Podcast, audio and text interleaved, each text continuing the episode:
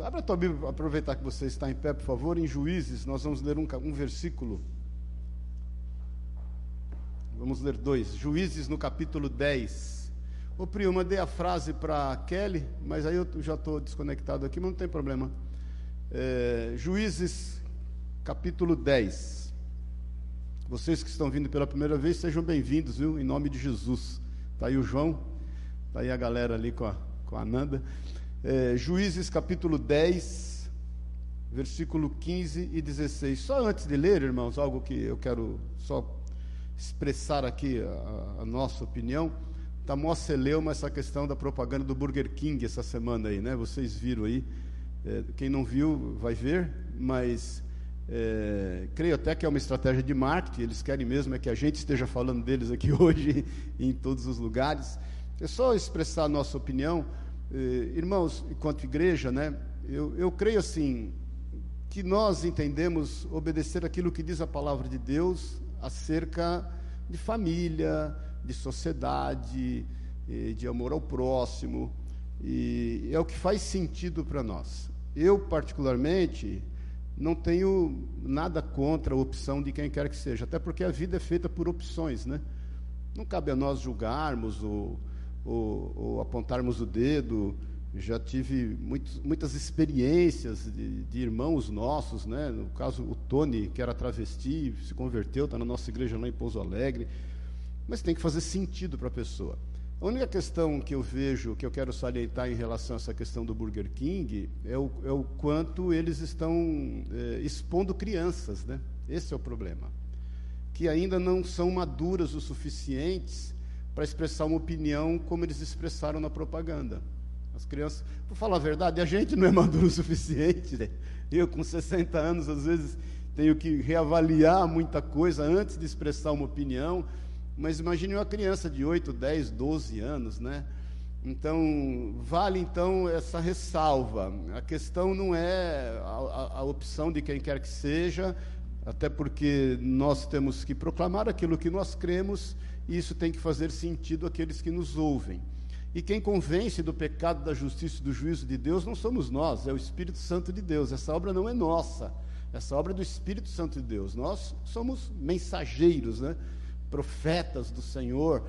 É, a única coisa é que nós temos que preservar essas crianças que, vamos falar a verdade, eles são, são, são vítimas, né?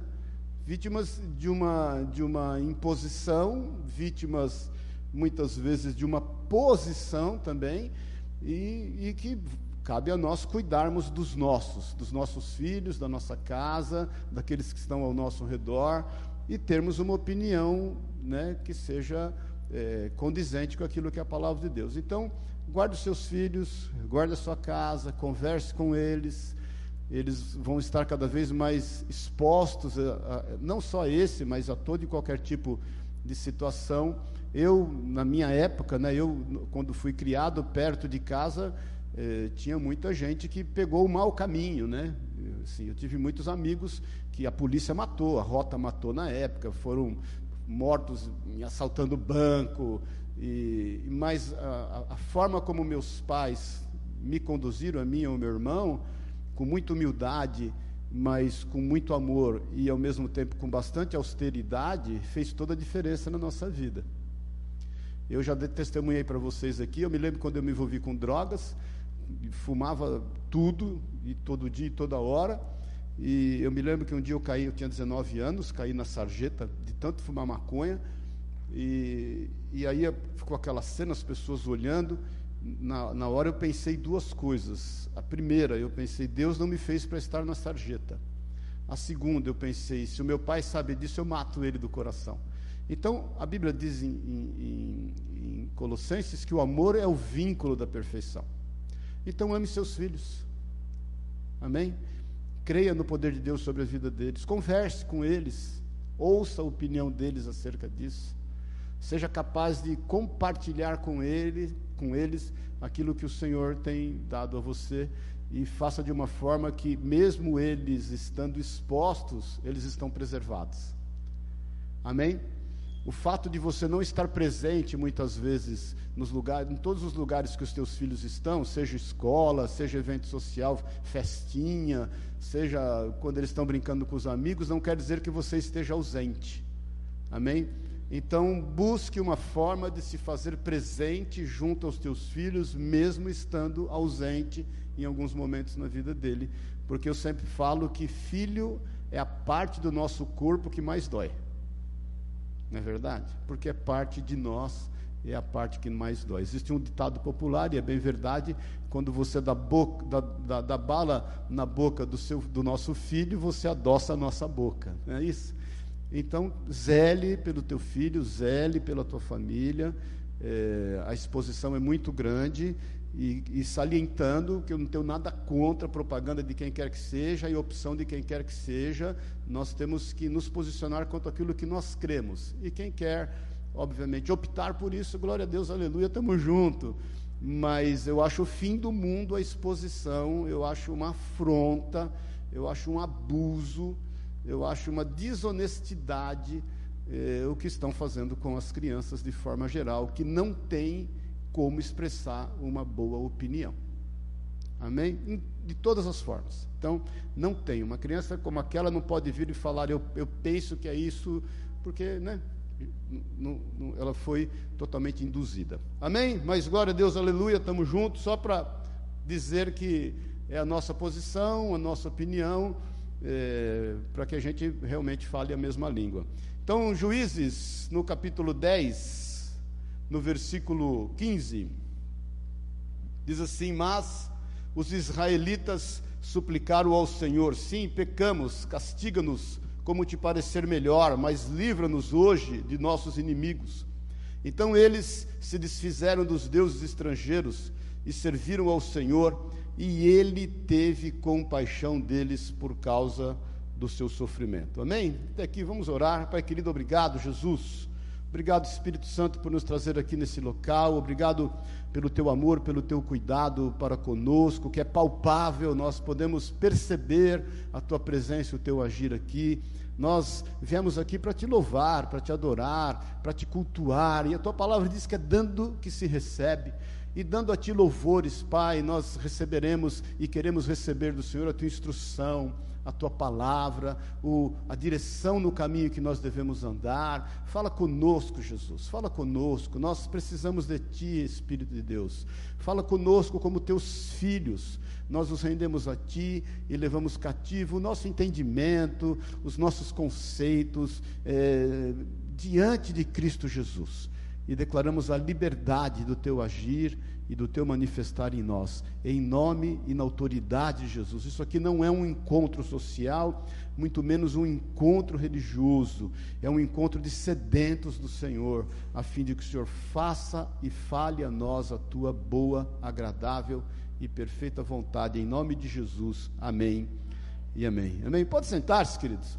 Eu só pôr no contexto o povo de Israel, nesse momento aí do livro de Juízes, ele vivia um momento de transição. O povo deixou de ser nômade, de andar né, peregrinando pelo deserto, pelas, pelas, pelas cidades, e eles então entram e começam a conquistar a terra que lhes fora prometido.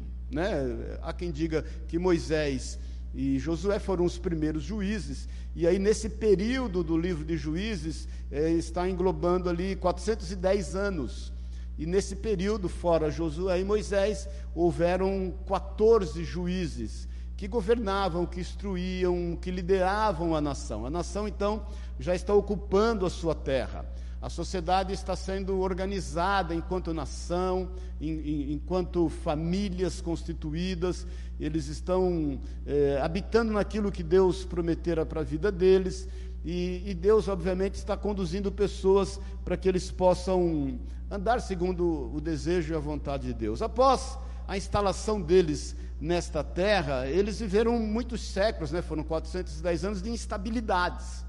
Que tipo de instabilidade? Eles se afastavam daquilo que era o desejo e a vontade de Deus, da palavra de Deus, eles caíam em pecados diversos, e o maior deles de idolatria, e, obviamente, como consequência, eles ficavam reféns dos seus inimigos.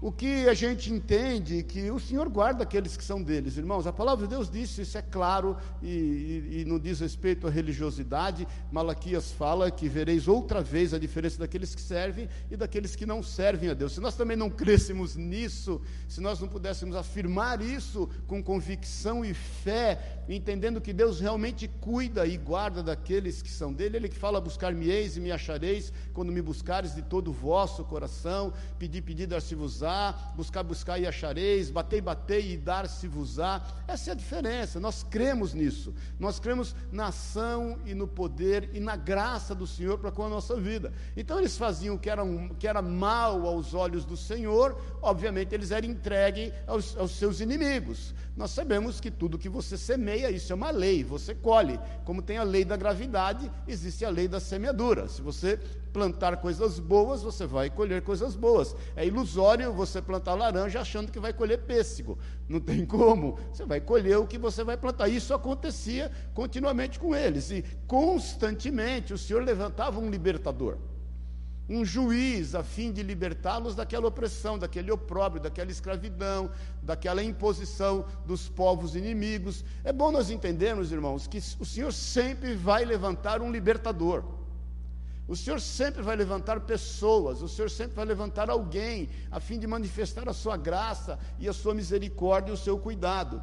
Agora, irmãos, quando o pecado que assolou a eles foi o pecado de idolatria, denotava o quanto eles ficavam reféns daquilo que eles adoravam. O que é bem verdade para nós. Porque idolatria não é você pegar uma imagem e fazer dela só um ídolo, não é isso. A idolatria pode ser ao seu corpo, pode ser ao seu trabalho, pode ser ao seu dinheiro. Você pode idolatrar uma pessoa. Você pode idolatrar um carro. Eu sou do tempo que eu lavava o carro com cotonete. Não sei se você lembra, você passou. Paulista adorava lavar carro, não sei, hoje eu não, nem sei mais lavar carro. Mas eu, eu, meu carro era um, um Deus nos acuda, desmontava a frente dele toda, lavava tudo, e aquilo passa a ser um ídolo, e você vira refém daquilo que você adora. Nós somos escravos daquilo que nós adoramos. Mas como é um Deus, é um Deus de misericórdia, e, e Ele age em, em, em nosso favor, no caso ali dos israelitas, ele, ele levanta alguém que pudesse libertá-los. Sempre vai haver um libertador. Irmãos, nós sabemos o que Jesus fez por nós e a sua graça, a sua misericórdia, o quanto nos alcançou. Mas é muito importante você entender que o Senhor, Jesus, ele, ele sempre vai usar alguém para te abençoar e para te livrar. Eu gosto muito desse versículo que nós lemos, a parte B do versículo 16 diz assim: E ele teve compaixão deles por causa do seu sofrimento. Algumas traduções diz assim: E Deus não pôde reter, conter a sua compaixão. Porque Deus não pode negar a sua natureza. Agora é importante também a gente entender que a forma como Deus vai exercer compaixão sempre vai ser através de alguém. Porque muitas vezes nós estamos orando a Deus, pedindo a Deus para que Ele tenha compaixão, para que Ele tenha misericórdia, para que o amor dele se manifeste na nossa vida, para que os seus milagres sejam materializados diante de nós, e muitas vezes nós esquecemos que isso vai se dar é através de alguém, de uma pessoa. Por isso que é muito importante as nossas relações. Eu sempre te falo, nós fomos chamados para olhar um para os outros, os nossos olhos é para fixar uns nos outros. Nós não fomos chamados para olhar a nós mesmos, irmão. Cuidado com o espelho. Eu já te falei várias vezes. O espelho ele pode potencializar algumas, alguns, algumas virtudes tuas. Você tem que tomar cuidado para não cair na vaidade. E ele pode potencializar alguns defeitos teus. Ele pode gerar inúmeras crises. Quem é que se lembra na fase da adolescência, né? Você ficava se olhando no espelho e achando defeito. Ah, esse olho é menor que esse, é mesmo, né? Essa orelha é desse jeito. Ah, por que, que eu não tenho o olho do ciclano? Eu sou da época que todo mundo queria ter o olho do John, do, do, do John Travolta. Mas não tinha. Então, Deus sempre vai usar pessoas para manifestar a sua compaixão para conosco. E pode ter certeza, Deus quer te usar para manifestar a compaixão e o amor dele para com as pessoas. A questão é que nós muitas vezes nos limitamos em relação a isso, né? Nós entendemos que por que Deus quer me usar? Existem alguns aspectos. O primeiro é que nós nos acomodamos em ser abençoados e nos esquecemos que nós temos que ser abençoadores. A vida só tem sentido no outro. O segundo aspecto é que muitas vezes nós nos olhamos da forma como as pessoas nos olham. Nós nos deixamos levar pela opinião alheia, nós nos deixamos levar por aquilo que as pessoas pensam ao nosso respeito. Muitas vezes nós agimos em decorrência do que elas vão pensar ao nosso respeito. E isso vai nos distanciando da nossa essência, da nossa constituição, daquilo que o Senhor tem para nós. Esse é um grande problema, e aí, e, e, e, nisso reside o fato de nós muitas vezes não estarmos desempenhando o papel pelo qual Deus nos chamou para desempenhar. Tem um, um, um texto na Bíblia que, que é muito importante, está em Números. Números, no capítulo 13, no versículo 33, diz assim: Vimos até gigantes. Só pode pôr no contexto, nesse momento de Números 13, Moisés libera 12 espias para espiar a terra prometida. Nós estamos falando de 400 anos mais ou menos antes desse tempo de juízes, 450 anos antes desse tempo de juízes. E quando eles vão espiar a terra prometida, dez espias têm uma opinião diferente de dois espias que foi Josué e Caleb. Esses dez espias que contaminam e por isso eles não entram na terra prometida e ficam peregrinando 40 anos no deserto, eles têm a seguinte percepção. No versículo 30, 33 eles dizem assim: Vimos até gigantes, os descendentes de Enac, perto deles nos sentimos como gafanhotos. E também era assim que parecíamos para eles. Irmãos, as nossas limitações vêm de nós mesmos. Então, muitas vezes, nós nos deixamos influenciar pelo que as pessoas pensam, da forma como elas nos olham, da maneira como nós pensamos que elas estão nos julgando. E nós estamos nos esquecendo da nossa essência, da nossa constituição, e nós vamos ad admitindo limitações. Eu não sei se você conhece um moço chamado Daniel Dias, ele tem 32 anos de idade, e ele nasceu com deficiência física, é taladomita, né, se eu não me engano que chamo, exato. E aí ele, ele, ele, o braço direito dele vem até antes aqui do, do cotovelo e o esquerdo vem até aqui. Ele não tem e ele não tem uma das pernas também. Ele nasceu em Camanducaia, aqui Minas Gerais, né? Depois da divisa com São Paulo, onde tem ali Monte Verde, tudo. E a história dele é muito bonita. Depois você procura aí para ver. Eu, eu vi um podcast com ele aí um tempo atrás, tremendo o testemunho dele. Esse moço passou por cima de todas as limitações, a família o criou com muita sabedoria. Ele disse que os pais o expunham mesmo a situações adversas a fim de que ele crescesse. Então, coisas assim que para nós parece normal, para ele foi um grande desafio, como dar nó no sapato, por exemplo, como andar de bicicleta, por exemplo, só com uma perna, é, o bullying que ele passava e que ele sofria na escola enquanto criança, e ele se tornou o maior nadador paraolímpico do Brasil e o maior recordista mundial. E foi comparado ao Michael Phelps, com 24 medalhas de ouro.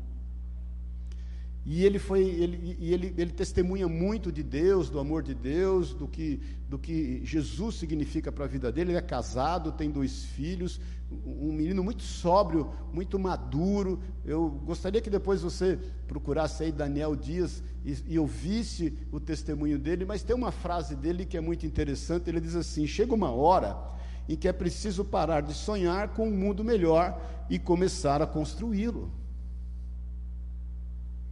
Porque, irmãos, nós, nós, nós não vamos mudar nada ao nosso redor se nós não nos posicionarmos.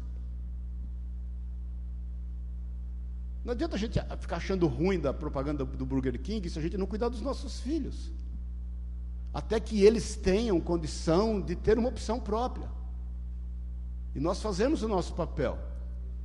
Não adianta nada a gente se levantar contrário a uma série de situações e só resmungar e não agir em favor do amor. Então, nesse momento que os israelitas estão vivendo um momento de opróbio, o Senhor levanta um homem, um juiz, que eu vou meditar com ele sobre ele rapidamente, chamado Jefté como levantou Sansão, como levantou Débora, como levantou Gideão, cada um no seu momento, o Senhor levanta Jefité, porque ele já não pôde conter a sua compaixão, e já você sabe que o Senhor sempre vai manifestar a sua compaixão, o seu amor, a sua misericórdia, o seu cuidado, a sua provisão através de alguém e é muito importante nós estarmos então nos relacionando com as pessoas ao nosso redor, a fim não só de receber, mas de ser um agente, um, um, um, alguém que possa abençoar a vida das pessoas. Esse é o nosso papel, e aí nós entendemos que é dando o que se recebe, e nós vamos então estar vivendo o, aquilo que o Senhor nos chamou, a nossa constituição real e verdadeira. E o Senhor então levanta esse homem, Jefité, e eu vou ler algumas características dele para você. Está em, em, Juízes, no capítulo 11, no versículo 1. E, irmãos, olha para mim um pouquinho antes. O Senhor, Deus, é construtor de histórias.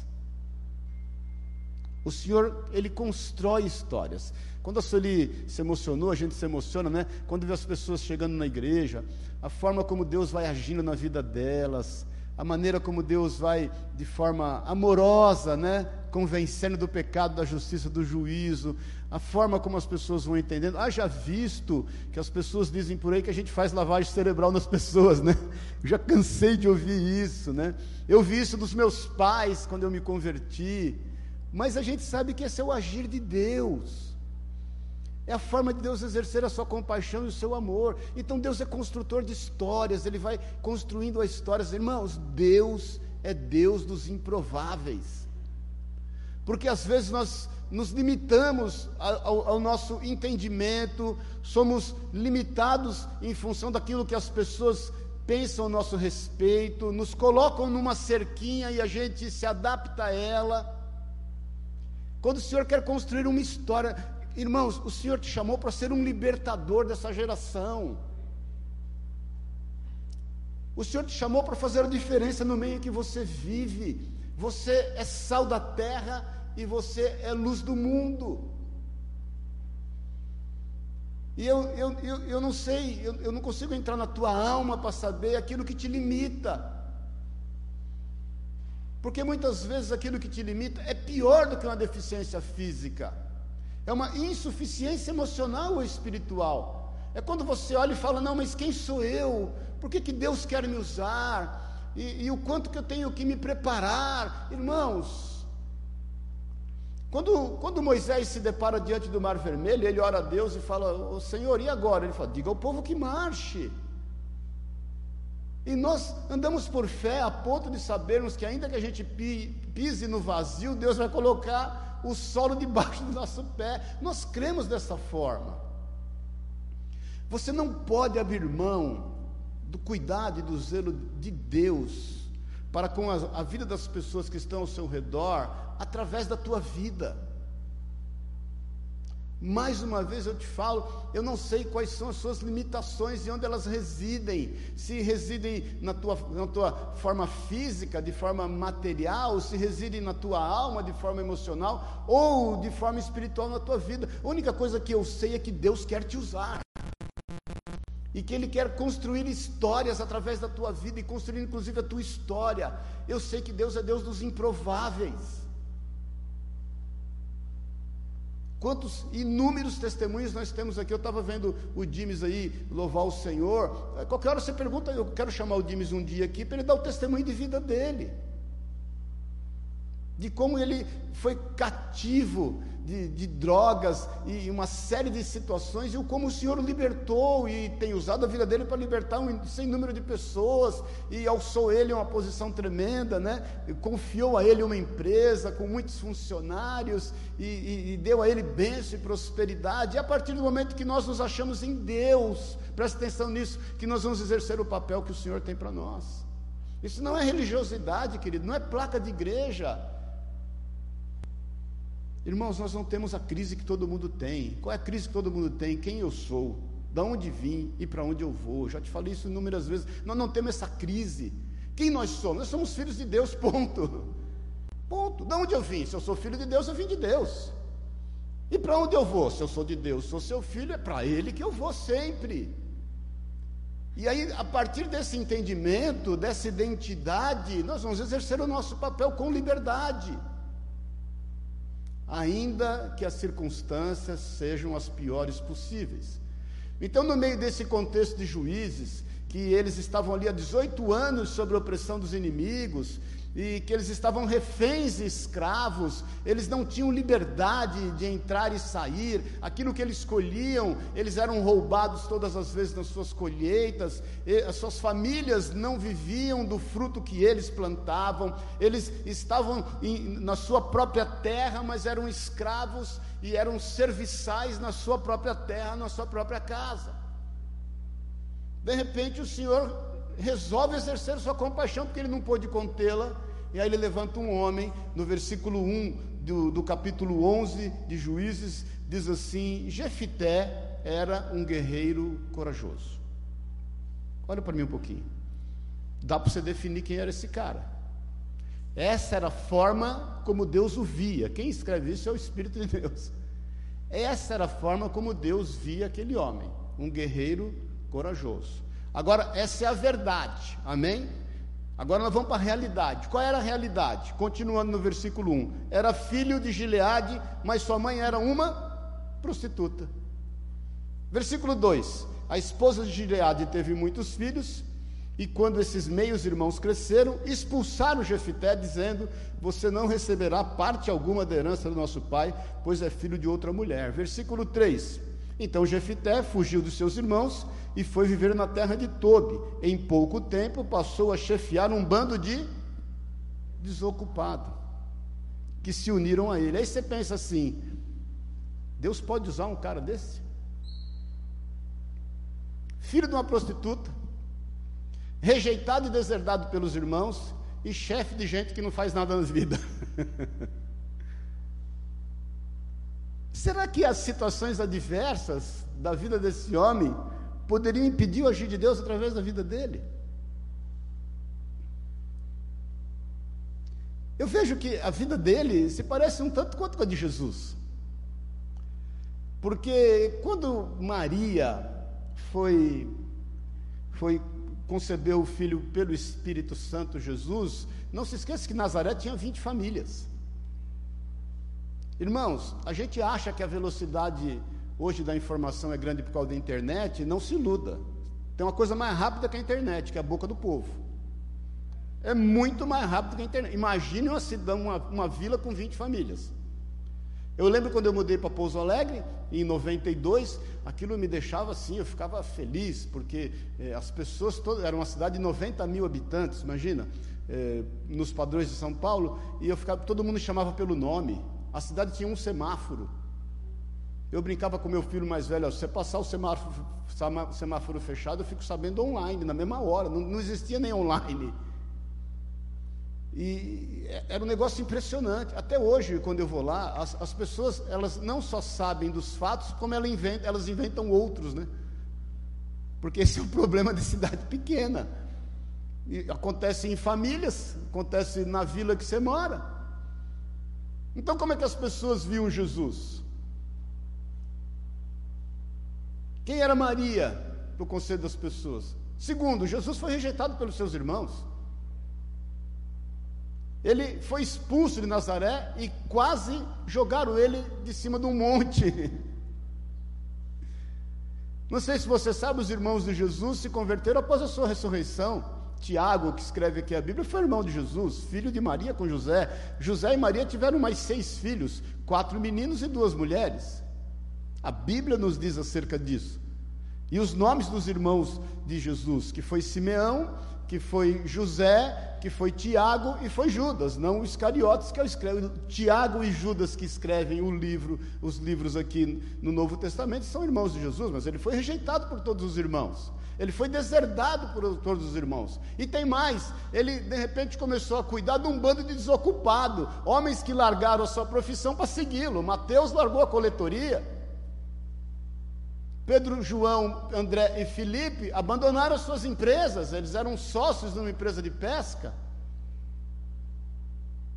E eu vejo que a história de Jefité muitas vezes se parece com a nossa, não com as mesmas características, mas com contornos muito semelhantes, queridos. Quantas vezes nós nos sentimos rejeitados, abandonados, ninguém me entende, ninguém quer me ouvir, ninguém conversa comigo. Na nossa família, a Bíblia diz, o Senhor fala que os inimigos do homem são o da sua própria casa. Agora, ou isso nos desafia, ou isso nos empurra para dentro de uma caverna. Então, condições desfavoráveis, irmão, bem-vindo ao clube, todos nós enfrentamos. Eu não sei você, você já trabalhou de raiva? Eu já trabalhei de raiva. Eu trabalhava de raiva uma época, eu vou provar que eu vou dar certo na vida. A oposição das pessoas, a sentença das pessoas para comigo, o desdém das pessoas para comigo, me impulsionava a querer conquistar. Não para provar que eu era melhor do que ninguém de coração, de coração, com todo amor, mas para não ser roubado na minha identidade.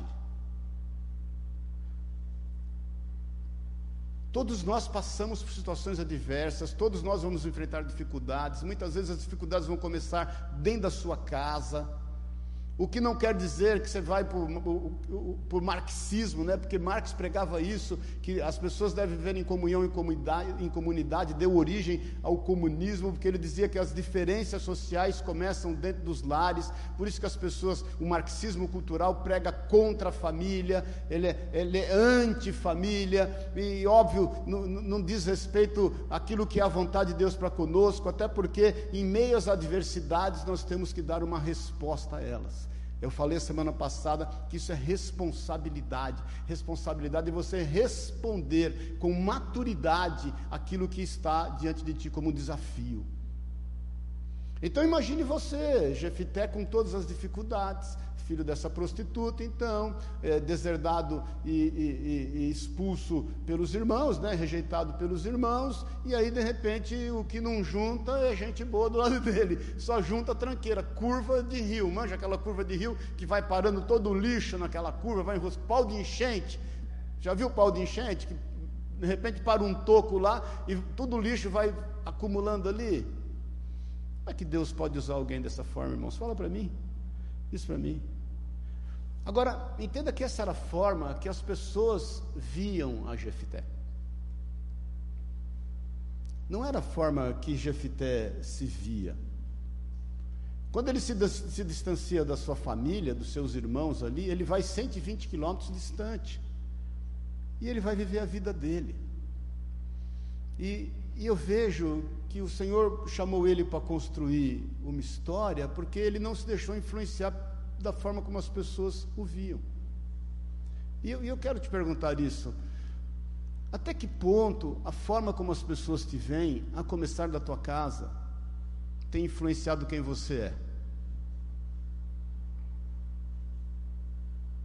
Até que ponto isso tem acontecido? Até que ponto você tem deixado de exercer com legitimidade o chamado de Deus para a tua vida, e quando eu falo chamado de Deus, irmão, não estou te falando de religião, não. Eu não estou te falando de você ficar aqui dentro da igreja, não é isso. É o chamado de Deus para o lugar onde você está. Eu não sei o quantos de vocês se relacionam com o público no seu trabalho, mas eu quero que você perceba que Deus quer construir uma história através da tua vida a ponto desse público dizer para você o quanto eles se sentem bem do seu lado. Eu não sei quantos de vocês já passaram por experiências e quando você entra num local, a pessoa olha para você e fala assim: Nossa, eu gosto quando você vem aqui. Minha loja vende mais. Eu sinto paz. Você já passou por isso? E quantas vezes você está deixando de exercer isso por conta das adversidades, por conta das circunstâncias, por conta de você se deixar levar da forma como as pessoas te olham? Às vezes, irmãos, a gente se coloca debaixo do jugo de pensamentos e, e de palavras de pessoas.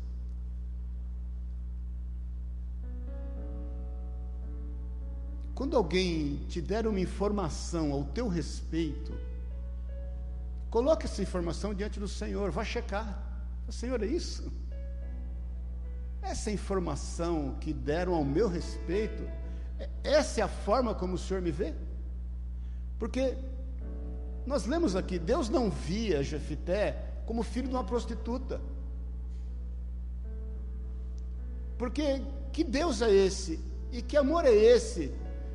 Se o Senhor constantemente ficasse martelando a cabeça de Jefité, filho de prostituta, filho de prostituta de manhã, de tarde, de noite, filho de prostituta quando janta, filho de prostituta quando toma café da manhã, quando almoça, quando levanta, quando dorme. Não.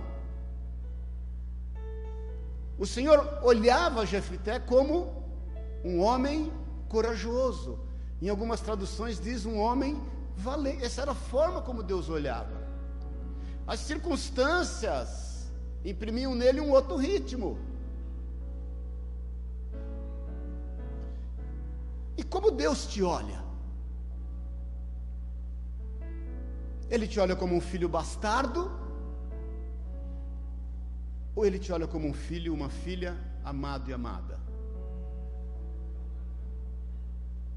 O Senhor olha você a partir das suas imperfeições, das suas deformações, sejam elas qualquer âmbito, ou físico, ou, ou emocional, ou espiritual, ou o Senhor olha você através dos dons, das capacitações, dos talentos, da vocação que Ele confiou a você. Quem aqui, quem aqui, irmãos, ou aonde você olhar, é desprovido de talento, é desprovido de dom e de capacitação. Me, me, levanta uma pessoa nessa terra, uma pessoa que é desprovido de talento, que é desprovido de dom, que é desprovido de vocação. Se você me apresentar uma pessoa, eu paro de pregar o Evangelho. Há pessoas que se entregaram às adversidades e enterraram por medo, seja lá do que for, os seus talentos.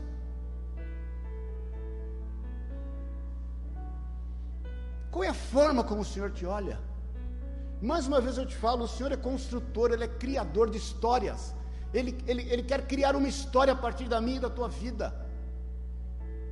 Ele confiou na tua vida dons, capacitações, talentos, para que você materialize isso diante dos olhos das pessoas. Porque o Senhor não te vê a partir das adversidades da tua vida, isso é conjectural. O Senhor te olha como você realmente é, querido. E eu não estou te falando isso para você se sentir bem, não, viu? Eu não estou aqui como coaching, não estou aqui para ah, te dar um gás, te encher. Eu não sou animador de auditório, irmão, eu sou pregador do Evangelho. Eu estou aqui para te falar a verdade, pelo Espírito Santo de Deus, porque eu fui capacitado para isso. Porque essa é a forma como Deus te vê. Ele quer construir uma história através da tua vida. Ele quer fazer algo relevante através da sua vida. Uma um dos assuntos que mais nós conversamos, meus filhos, sabe qual é? Puxa vida, a gente tem feito tão pouco. A gente poderia fazer mais.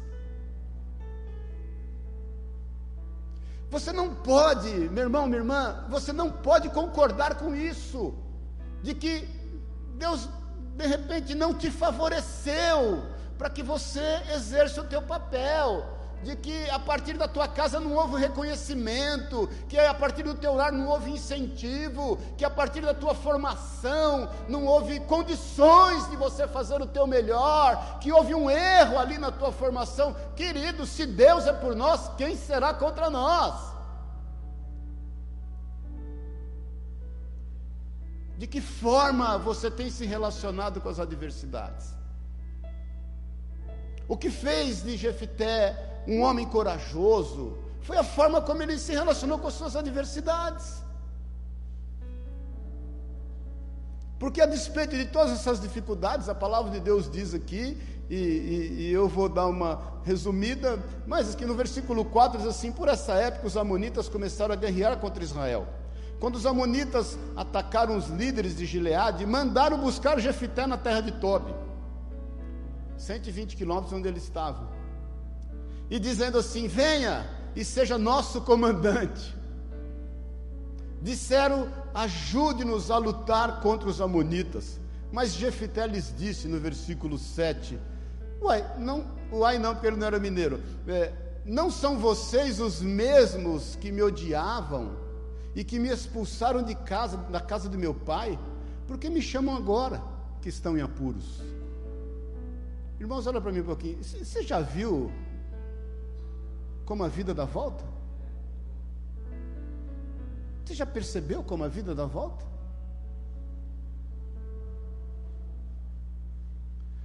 Eu conheço muita gente que foi desprezada pela família e se tornou arrimo da casa. Vou te contar uma história bem rapidinha. Nós tínhamos lá em Pouso Alegre um irmão chamado Ivan. Eu comecei a evangelizar esse moço. Ele, ele tinha um, um, um barzinho, na época dos barzinhos. Ia eu e alguns irmãos da igreja lá, Márcia Moreno, Decinho. E, e, o barzinho dele era usado para vender ponto, era ponto de drogas, vendia drogas, tudo. E, e o hobby dele era fazer demônio. Ele, ele, ele fazia demônio, demônio, literalmente. Ele pegava um, uma madeira e esculpia, fazia dela um demônio. Se ele virasse esses caras que negócio de videogame aí de artista, ele ficava milionário na época. Não tinha tudo na época, né? E aí começamos a evangelizar, Ivan, evangelizar, evangelizar, evangelizar, e o Ivan aqui, o Ivan ali, né? E não ia na igreja, mas eu, às vezes era uma da manhã, eu estava no barzinho dele. Eu já me meti nos negócios que você não imagina, irmãos. Eu ia para casa de traficante de madrugada pregar o evangelho. A, a bênção é que o delegado de operações especiais lá de Pouso Alegre era da nossa igreja, o Carlos Eduardo. Eu falava para ele o seguinte, Carlos, você vê meu você vê meu carro nas quebradas, na porta do traficante, você sabe que eu estou pegando o evangelho para o cara, não dá batida naquela hora lá. Mas enfim, e eu ficava às vezes, né, e pregando e falando com o Ivan. Um dia o Ivan sumiu, sumiu da cidade, sumiu. Eu falei, desapareceu. Acho que um ET levou ele, porque ele era todo de ET, de ufologia, de todo atrapalhado. Passou um ano e pouco, o Ivan apareceu na cidade de novo. Como ele apareceu? Descalço, com uma bermuda jeans e um cachorro do lado, sem camisa, sem nada e andava para a cidade, ele e o cachorro do lado, com uma faixa na cabeça, tipo Rambo, cabeludo, ele era meio fortinho, e porque no garimpo ele foi ser garimpeiro por um ano, ele ficou doido, mais doido que já era. Aí começou a andar para a cidade, e o doido, né, todo mundo chama do Ivan de o doido, o doido, o doido, o doido, eu vupt nele de novo. Comecei a evangelizar ele, falar do amor de Deus, e ele meio, né, sem saber de que mundo ele caiu. Um dia, esse Ivan está passando em frente uma empresa lá, Refinações de Milho Brasil, e, e, viu um caminhão com a chave. Aquela é a empresa que fazia Helmas na época, faz até hoje lá. Aí viu o caminhão com a chave, olhou para o caminhão, para a chave e falou: oh, meu caminhão. Entrou no caminhão e saiu dirigindo. Quando ele saiu dirigindo, foi a SWAT, o FBI, a Polícia Militar, o Exército, tudo em cima dele. Pegaram ele no trevo ali da Fernão Dias, encheram ele de tapa e jogaram para a cadeia. Ficou lá flagrante na cadeia, cadeião, e eu, Carlos Eduardo, Carlos, dá uma olhada no doido lá, rapaz. Vê como que ele está. Esse cara é importante para Deus, ele é precioso para o Senhor. Eu, o Senhor já falou isso comigo, eu tenho, ele, eu tenho ele em estima. E virava e mexia, o Carlos ia lá. Passou uns três, quatro meses. Aí o Carlos me ligou e falou: Ô Maurício, você não, tá sabendo, você não imagina o que está acontecendo. Eu falei: O que, que foi? Ele falou: Cara, eu, me deu uns cinco minutos aqui, Deus me incomodou, fui visitar o doido. Quando eu cheguei lá, ele já estava morrendo. Os, os, os, os, detentos não aguentavam mais ele. De, de, tanto que ele atrapalhava todo mundo, os caras estavam enforcando ele com um pedaço de pano. Eu cheguei lá, ele roxo para ficar azul. Foi a conta de eu chegar e livrar ele. Eu falei, rapaz de Deus, e onde ele está? Eu mandei ele para a psiquiatria, consegui aqui com o juiz, porque ele é doido mesmo, mandei para a psiquiatria. Falei, bom, vai para a psiquiatria. Ficou lá, irmãos, uns cinco meses. Como você acha que ele saiu da psiquiatria? Mais doido do que ele era. Agora, quando um doido sai para a rua, deixa eu te perguntar bem sério, você sabe me responder isso. Quando um doido sai para a rua, ele vai para onde? Fala para mim. Uma igreja. Porque igreja é lugar de doido. Primeira coisa que ele pensou: vou para a igreja. Aí ele foi pra, ele saiu da rua, saiu para a rua e foi para a igreja. Aí estava eu na igreja. Ô Ivan, rapaz, como é que você está? Ele falou assim, ó, pastor, eu preciso de um lugar para dormir. Eu falei para ele, eu vou te dar um lugar para dormir e um trabalho. Nós tínhamos a almoxarifado da igreja lá, que a gente arrecadava, sempre arrecadando cesta básica, só que as pessoas traziam para a igreja, a gente ajuntava e fazia as cestas. Falei para ele aqui, ó, aqui é a chave do almoxarifado dos alimentos da igreja. Ficava atrás do púlpito, assim, porque era, tinha dois andares. Você vai cuidar, tudo que entra, tudo que sai de alimento, vai me fazer uma relação. Eu quero uma relação certinha, as famílias estão recebendo. Pode deixar comigo. Teve um pastor que me excomungou na igreja um pastor que me auxiliava na época, não, como é que pode? Você dá a chave da igreja para o doido, e o doido vai dormir na igreja, vai cuidar do almoxerifado. Deixa o doido aí. Passou um mês, para resumir, ele arrumou um emprego e falou, pastor, eu arrumei um emprego, estou distribuindo folheto ali na esquina, e eu estou ganhando 100 reais, sei lá, 100 dinheiro por mês, já dá para eu pagar uma pensão. O senhor se ofende se eu for morar na pensão, mas eu vou cuidar ainda do almoxarifado da igreja. Eu falei, não, Ivan, vai para lá.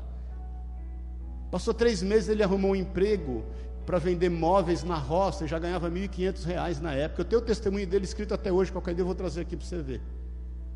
Guardei lá, dentre alguns testemunhos. Passou um tempo, ele começou a namorar uma menina na igreja chamada Paula. Paula era filha de um dos caras mais ricos de Pouso Alegre, Zé Luiz Batateiro. A família dele toda era da nossa igreja, batizei a mãe dele, a ex-mulher, as filhas, ele ficava meio de ladinho. Aí um dia esse cara veio falar comigo. Falou, pastor, é o seguinte, preciso falar com o senhor, o negócio é sério. Eu falei, pois não, Zé Luiz. A minha filha fez plástica no Pitangui. Eu dei a ela tudo sempre do bom e do melhor. E ela está namorando o doido. O senhor deixou ela namorar o doido. Eu falei, Zé Luiz, eu creio no poder de Deus. E eu sei quem é o Ivan. O Ivan é como um filho para mim. E você vai se orgulhar desse menino. Sabe o que aconteceu, irmãos? O Zé Luiz quebrou. Mas quebrou igual arroz de terceira. Bem quebradinho. Sabe quem ajudava o Zé Luiz financeiramente? O Ivan. Você acha que a vida dá volta?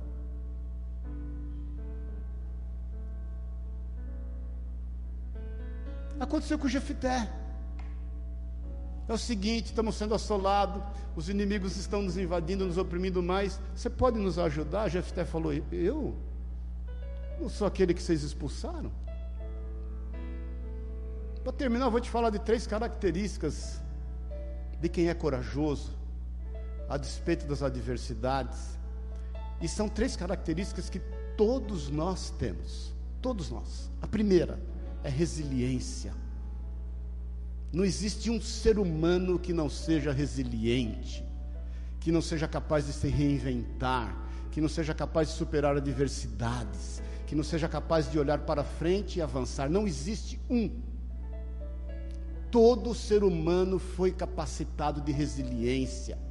A resiliência na física é quando você pega um material e deforma ele e dá ele elasticidade, e quando você vira as costas, ele volta para a mesma condição original. Não existe um ser humano que seja que não seja resiliente. E ele manifestou resiliência, porque ele não ficou discutindo com quem quer que seja ele passou por cima das adversidades, e ele foi morar num lugar distante, a fim de, de se reinventar, de começar de novo, de, de ser a essência que realmente ele era. Irmãos, tem hora que a gente precisa se afastar daqueles que nos oprimem, a fim de nós construirmos a nossa vida, a nossa história,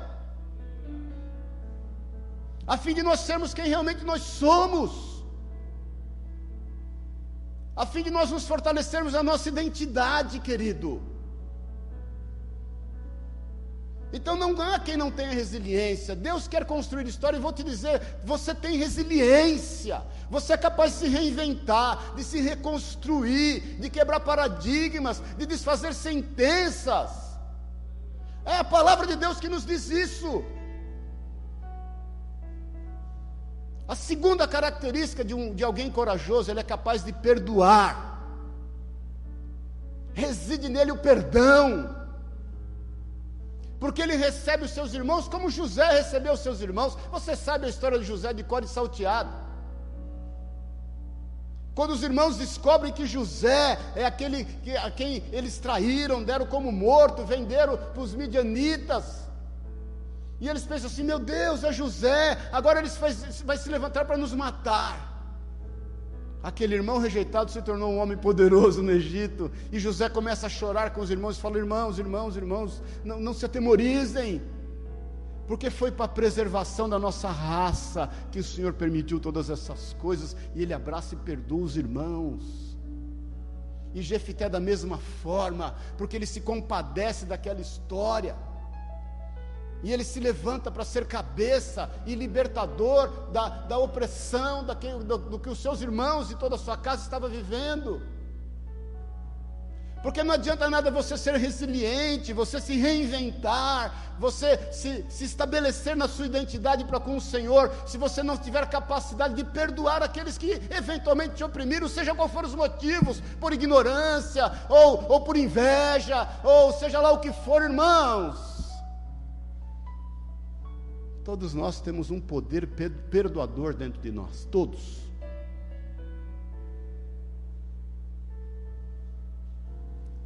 E para agir com coragem, tem que agir com perdão. O perdão, deixa eu te falar, já te falei várias vezes, te falo de novo. Ele é muito melhor para quem dá do que para quem recebe. Ele vai te fazer muito bem. Porque você não age por vingança você não vai se reconstruir, não vai buscar crescer a fim de se vingar daqueles que te oprimiram, pelo contrário, é a fim de acolher quando eles precisarem de você, porque você está resolvido nos seus problemas.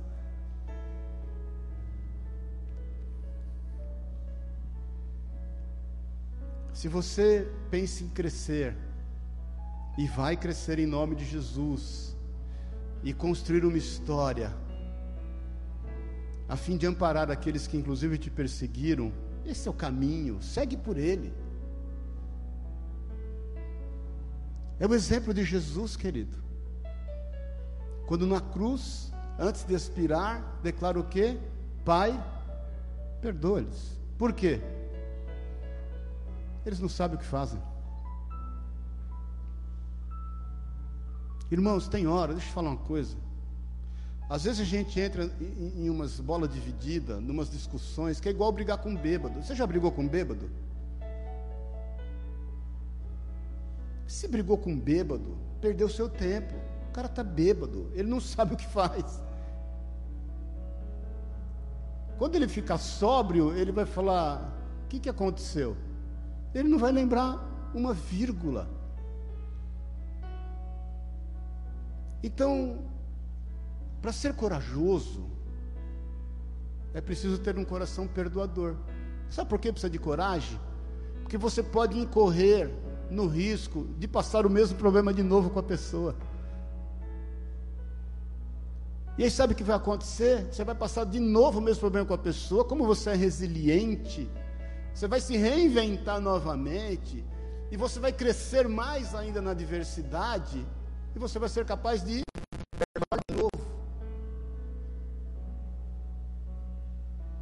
Porque o perdão é uma característica de quem tem coragem.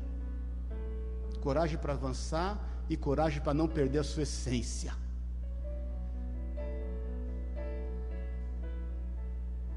As circunstâncias, muitas vezes a vida, através de algumas pessoas, querem mudar a sua característica. Não mude. Eu sempre brinco com as pessoas: olha, não minta para mim. Porque você tem 99% de chance de ter sucesso. Não tem graça mentir para mim, porque eu acredito. Eu deito e durmo. Eu já entrei em cada latada que você não imagina. E eu sou, infelizmente, aqueles que caem em golpes a segunda e a terceira vez. eu só fiquei mais maduro, porque antes a pessoa contava uma história para mim, eu acreditava e investia na história, inclusive financeiramente. Hoje eu continuo acreditando na história, eu só não ponho a mão no bolso para investir. Porque eu quero deitar e dormir. E se a pessoa for reincidente, eu vou ser reincidente no perdão. E quanto mais ele agir com má fé, mais eu vou buscar perdoar. E óbvio, você vai buscar maneiras de se proteger, a fim disso não respingar em quem também está ao seu lado. O que não quer dizer que você vai mudar por conta daquilo que fizeram. Eu não quero que a minha lápide esteja escrita: aqui jaz um homem ranzinza.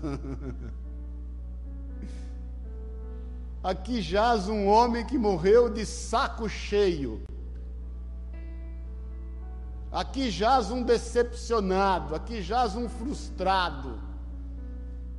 Estou fora futebol clube. Terceiro e última característica que eu vejo em Jefté, que fez com que Deus declarasse que ele era um homem corajoso. Ele tinha amor. Porque quando ele aceita ser chefe, a fim de derrotar os inimigos opressores, e ele derrota e reina depois e governa por seis anos. Ele não estava buscando uma posição política, ele não estava buscando um lugar ao sol, ele entendia da sua responsabilidade por conta do amor, ele queria servir a Deus os seus propósitos e com isso servir os seus irmãos.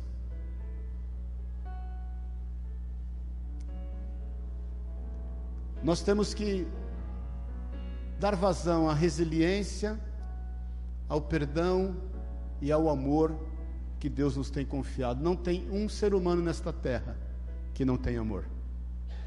Não tem. Ele pode ser carrancudo, ele pode ser chato, ele pode ser o que for, irmãos. Mas na sua intimidade existe uma porção de amor. Muitas vezes ele só não sabe expressar esse amor ele não tem maturidade de expressar, de externar esse amor, mas ele tem amor. Não tem ninguém nesta terra que não tem amor. E um dia ele vai ser confrontado por isso. Um dia o lado pode pegar naquilo que ele mais ama. Então eu quero nesta manhã terminar dizendo que Deus quer construir uma história. Ele quer. Esqueci, deixei de falar um monte de coisa, vou falar tudo que a gente ficou o dia inteiro aqui. Ele, ele, ele quer fazer algo na tua vida através da tua vida. Quem age com coragem, caminhando com resiliência, com perdão e com amor. Depois eu quero que você leia a história. Você vai perceber que antes dele avançar com o exército, ele busca uma solução diplomática. Ele chama o chefe dos amonitas e fala para eles assim: Cara, o que, que eu te fiz? O que, que esse povo te fez? Vamos resolver sem brigar. Aí diz que o chefe dos amonitas não aceita e, e, e, acusa eles de terem tomado a terra. Isso está lá, depois você leia no versículo 12 e 13 de Juízes 11. Mas aí no versículo de 15 a 27, sabe o que Jefité faz? Ele conta toda a história. Ele vai buscar 300 anos de história e vai dar a ele motivo para fazer um acordo diplomático. Ou seja, ele conhecia a Bíblia, querido. Ele conhecia a palavra de Deus. Nós não podemos ser um povo sem história, querido. Se você não conhece a história, você está fadado a cometer os mesmos erros que seus antepassados cometeram.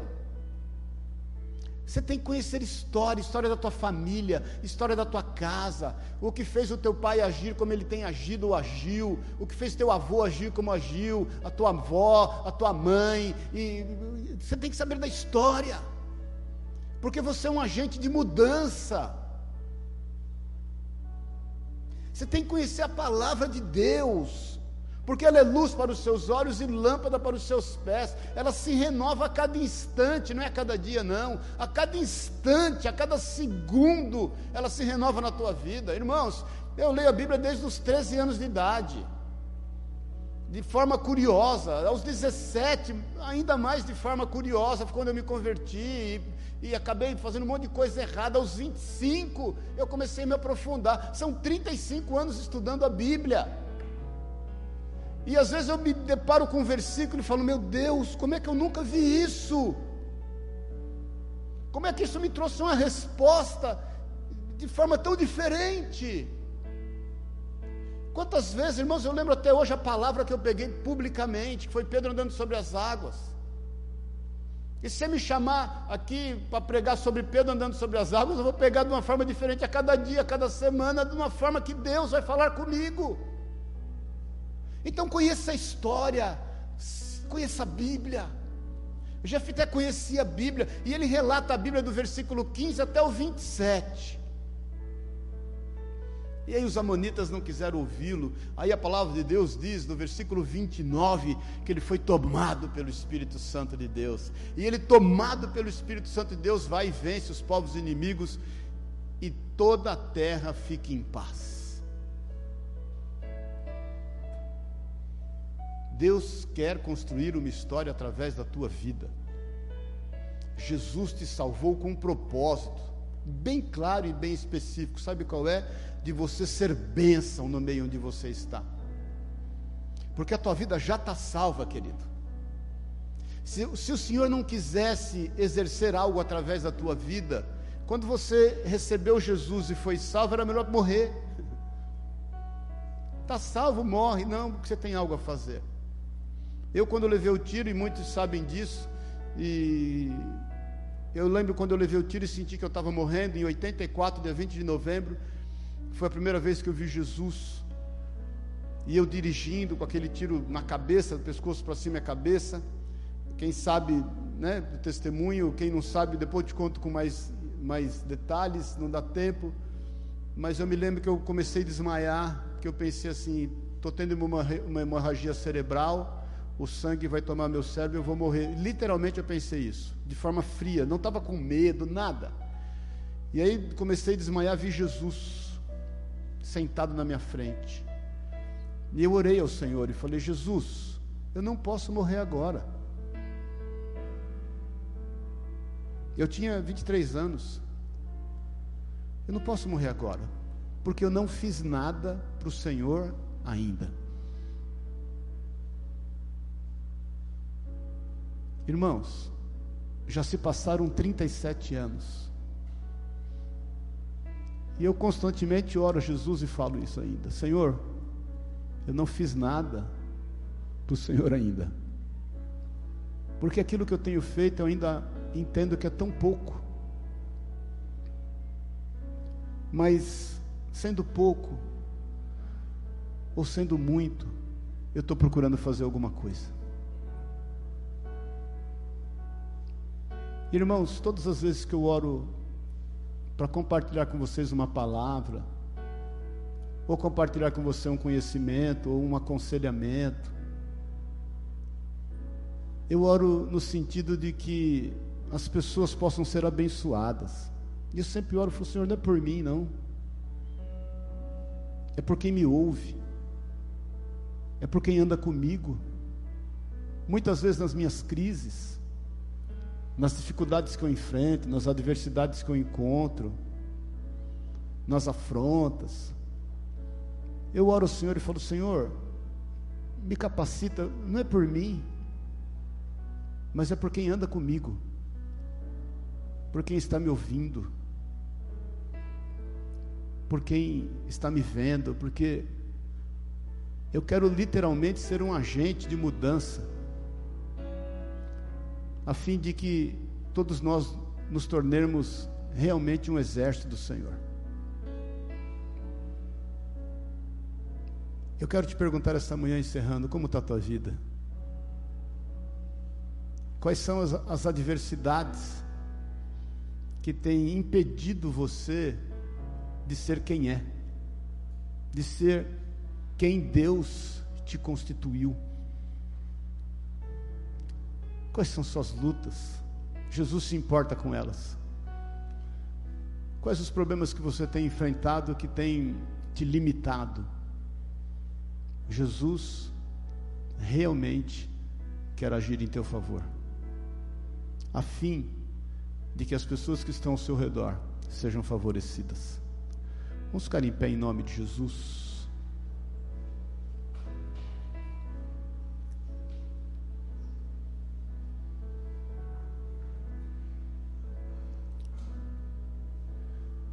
Eu sinto de Deus de orar por você que tem se sentido afrontado. Afrontado na sua constituição, nas suas características. E isso te ofendeu tanto. Você tomou isso de forma tão pessoal que tem impedido de você ser quem é. Sabe, irmãos, eu, eu uma época, muitos anos atrás, em 1987, eu passei por um problema tão grande que eu fiquei um bom tempo da minha vida sem sorrir. E para mim aquilo era literalmente o fim do mundo. Eu sempre gostei de sorrir. Aliás, eu sempre pus o sorriso antes de tudo na minha vida. E eu me lembro que eu me olhava no espelho e olhava, eu, eu, eu orava a Deus e falava: Deus, cadê o meu sorriso? Não sei porque eu senti de compartilhar isso com você. O que é que está te oprimindo? O que é que está te roubando alegria? O que é que está fazendo com que você se enxergue a partir do enxergar das pessoas na tua vida? O quanto a opinião alheia tem mudado a tua característica? Irmão, irmã, eu, eu não creio em coincidência, viu, querido? Se tem uma coisa que eu não acredito é coincidência. Eu creio que Deus sabe e é consciente de todas as coisas. E se você está aqui esta manhã, se você está nos ouvindo, quer hoje, quer qualquer dia, é porque eu tenho plena convicção que Ele quer construir uma história a partir da tua vida. Para que você entenda o quão corajoso você é, a ponto de ser resiliente, a ponto de perdoar e a ponto de amar. a ponto de muitas vezes querer resolver situações de forma diplomática, de fazer uso da palavra de Deus e o que ela diz ao teu respeito, mas também ser cheio do Espírito Santo de Deus e ir à guerra, ir à luta, porque Ele vai te honrar com toda sorte de honra. Então, aqueles que te magoaram, meu irmão, minha irmã, perdoa, porque na proporção em que você perdoar, você vai conseguir viver a sua vida e estar alicerçando a tua vida para recebê-los no momento oportuno. Faça isso, Jesus nos deu o exemplo. Eu quero orar com você, que entende que precisa de forças. Eu sempre falo que a gente está aqui para se ajudar. Ninguém aqui é melhor que ninguém. Mas você que precisa ser fortalecido, você que tem passado por adversidades, tem enfrentado momentos, ou enfrentou momentos e traz ainda a tua memória, não, não, não consegue se libertar desses momentos que de qualquer forma te escravizaram, te mantiveram cativo de sentimentos, e, e, e, de emoções, e que toda hora te traz disso a lembrança, e impedem de você ser quem é, impede de você sorrir com naturalidade, impede de você abraçar com naturalidade, impede de você olhar as coisas que estão ao teu redor com naturalidade, impede de você liberar aquilo que realmente você é no Senhor. Eu quero orar com você, porque eu creio que todos nós precisamos ser fortalecidos, precisamos ser livres, livres. Aqueles que se levantaram para te caluniar, aqueles que se levantaram para te ofender, aqueles que se levantaram para poder te desestabilizar. Irmãos, eu sempre falo, deixa o diabo cuidar dos problemas que ele mesmo criou, querido. Deixa, deixa, deixa. Vive a tua vida. Busque em Deus formas e maneiras e força para ser quem você é no Senhor. Amém? Feche os teus olhos em nome de Jesus, cada um olhando para a sua vida. Eu quero te dizer que Jesus está aqui. Jesus está aqui. Ele Ele te ama e Ele quer restaurar em você o ponto e o momento certo. Se você tem vivido esse momento de opróbio, se você tem muitas vezes tido dificuldade em se reinventar, se você tem dificuldade em perdoar, se você tem dificuldade em expressar o amor, olha para a tua vida. Se você tem se sentido amargurado, se você tem se sentido vitimizado, olha para a tua vida. Eu quero te fazer um apelo nesta manhã. Entregue isso tudo nas mãos de Jesus. Entregue a Ele aquilo que se levantou contra a tua vida. Deixa Ele ser o justo juiz. Entrega o teu caminho ao Senhor, como diz o salmista, confia nele e as demais coisas Ele fará. Eu quero te pedir para você entregar nas mãos do Senhor os seus conflitos, os seus medos, as suas estruturas emocionais. Entregar nas mãos do Senhor esses pensamentos que te assolam.